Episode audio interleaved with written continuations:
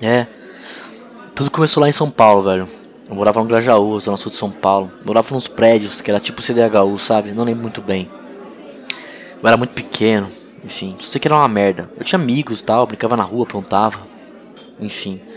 Eu tenho algumas imagens dessa época, algumas imagens que ficam me assobrando até hoje. Uma delas é uma passarela, de avenida que eu não lembro o nome. Minha família, meus avós, meus, minhas tias, moravam lá pro Jardim Ângelo, lá da Pelaporinha, do Capão. E pra ir pra lá, a gente passava por uma avenida bem larga, que era cercada de favela. E tinha uma parte que dá pra ver a favela até o horizonte, sabe? Eu só ficava me perguntando por que, que as coisas eram daquele jeito.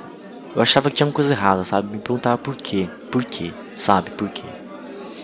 Bem, uma avenida dessa tinha uma feira, onde ficava um cara com uma.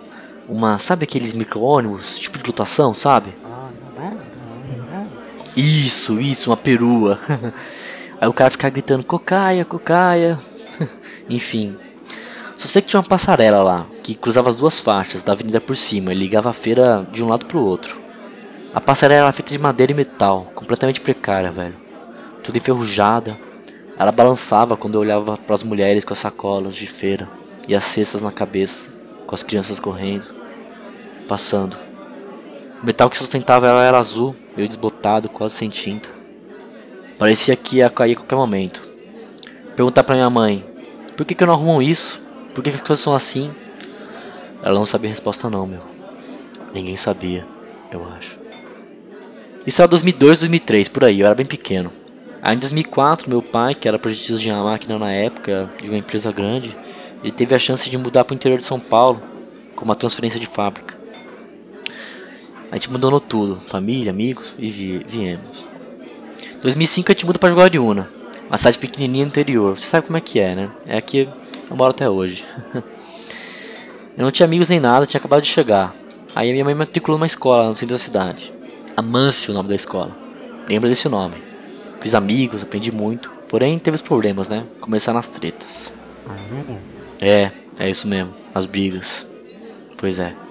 Todo dia eu brigava, velho. Apanhava todo dia. Batia também. Sabe como é que é? Um dia eu tava no meio que brincando com duas meninas, que nem sei o nome. Aí eu tava puxando uma, uma camisa, um pano, alguma coisa, aí não sei. Acontece que meu braço escorregou e uma, a menina tava atrás de mim. Aí meu braço acabou batendo na cara dela. Foi um acidente, sabe? Eu fiquei em choque e corri para trás da escola. Onde tinha umas árvores, era bem quieto. Eu fiquei lá com meu amigo Léo. É, aí eu vi vindo, né?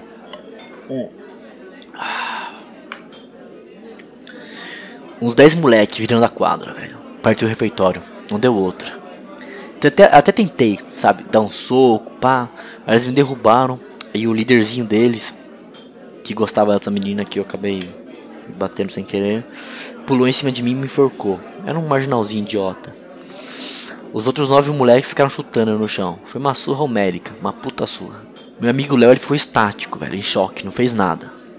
Enfim, era 2005, eu tinha oito anos, talvez sete nessa época.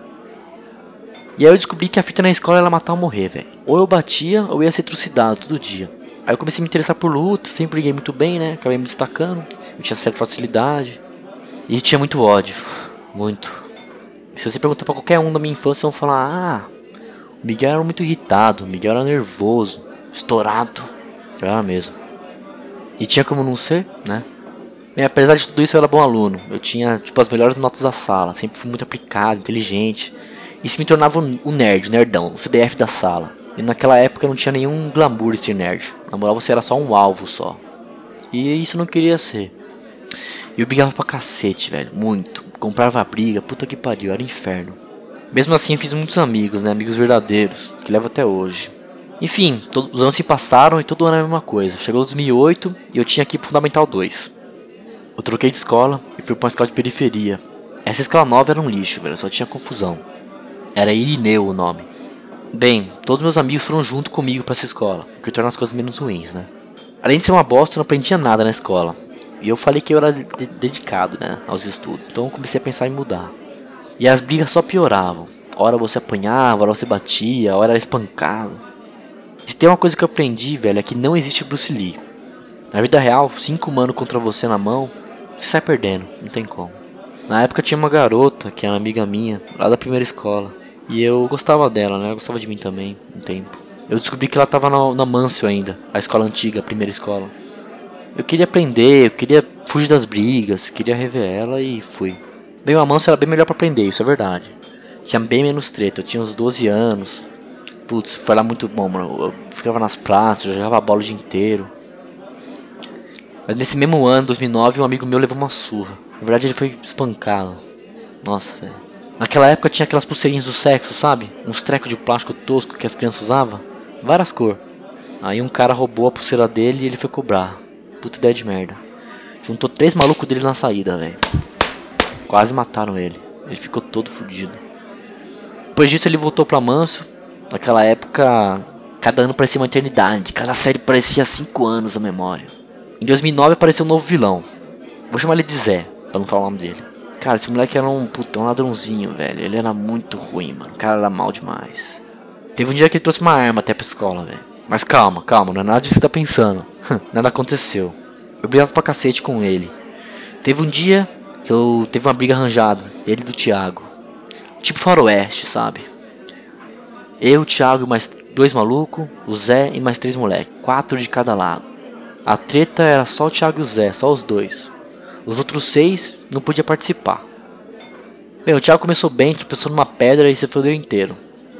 Para encurtar a história, acontece que um carro acabou passando bem na hora e o cara começou a gritar que ia chamar a polícia e todo mundo foi embora, assim. Depois, eu ajudei o Thiago a levantar, a gente foi embora para casa, andando.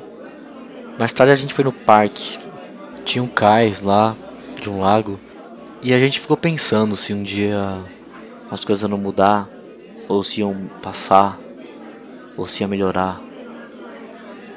Bem, muita coisa aconteceu. Depois do fundamental as coisas melhoraram. Eu fui estudar em Campinas, Thiago também. Eu fui fazer técnico em mecânica. Depois fui trabalhar, cursinho, Unicamp, trabalhar de novo, trocar pra história. Cá estou eu. E às vezes eu me pego pensando na minha infância, sabe? Apesar de tudo isso, eu tenho puta saudade. Eu recentemente descobri que o Zé, o moleque da arma, tinha sido preso e estuprado várias vezes na prisão. E que tinha sido espancado, bateram com a cabeça dele e ele ficou doente, alguma coisa assim, e ele precisa de cuidado até hoje. Esse meio tempo eu percebi que vários colegas de classe, alguns gente boa, outros não, ou estavam mortos ou tinham entrado pro crime. Há uns três meses atrás, era uma noite bem chuvosa, eu e o Thiago a gente tava comendo um cachorro quente num podrão lá da cidade. Volta de umas três da manhã, entra na lanchonete um cara, louco de droga. Era um homem alto, negro, fedendo muito. Olhamos para eles e reconhecemos ele. Era nosso amigo, Pelé. Ele jogava bola com a gente. Ele reconheceu a gente também, sentou do nosso lado. Tá bem doido de alguma coisa, delirando muito, reclamando de fome. A gente comprou um hot dog para ele e um guaraná. Depois de tempo a gente foi embora e deixou ele lá. Estava descendo lá na praça, sob uma garoa fina. E eu tava conversando com o Thiago. Quantos desses nossos amigos a gente viu só desaparecer? Quantos dos nossos inimigos a gente ouviu falar que foi preso, fugiram, morreram? A gente conversou um pouco, chegou a uma conclusão que o Pelé não tinha um fim muito diferente não. Faz um tempo que eu não ouço mais nada dele. Provavelmente, sei lá, ele não ia durar muito tempo naquele estado. Alguns dias depois eu visitei minha família lá em São Paulo. Meu pai errou o caminho e a gente tava perdido. Comecei a perceber uma coisa familiar no cenário, velho. Eu olhei no horizonte uma pontezinha de pedestres que ligava uma feira com a favela. A madeira estava mais escura, o azul do metal estava lá ainda, só que bem desbotado. E tinha umas cordas novas também segurando a estrutura. Era passarela. Passarela antiga. Ainda estava lá. Hum. 2019, cara, ainda tava lá. Isso é o que? Quantos anos? 16?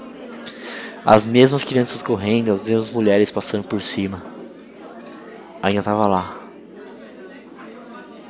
Sabe, as coisas nunca mudam pelo jeito, cara. Nunca a população pobre, pras massas. Deve ter milhões de crianças passando o que eu passei por coisa bem pior, velho. Violência doméstica, fome, sede, só dificuldade, pedrada humilhação. A pobreza faz as crianças crescerem num ambiente doentio que as enlouquece. Alguns conseguem sair disso, outras ficam ali no, no inferno apanhando a vida toda. Vida essa que nem sempre dura muito. Pelo menos sempre haverá as crianças que vão perguntar, né? Por quê? Por que, que tudo é assim? Isso não é justo e afins. Essas coisas. Mas tá ficando tarde. e o mundo não vai mudar nessa mesa de bar. Acho que. Tá lá onde pedir uma saideira. Pedir a conta e ir pra casa. Porque. Há muito ainda o que fazer, meu amigo. Há muito ainda o que fazer.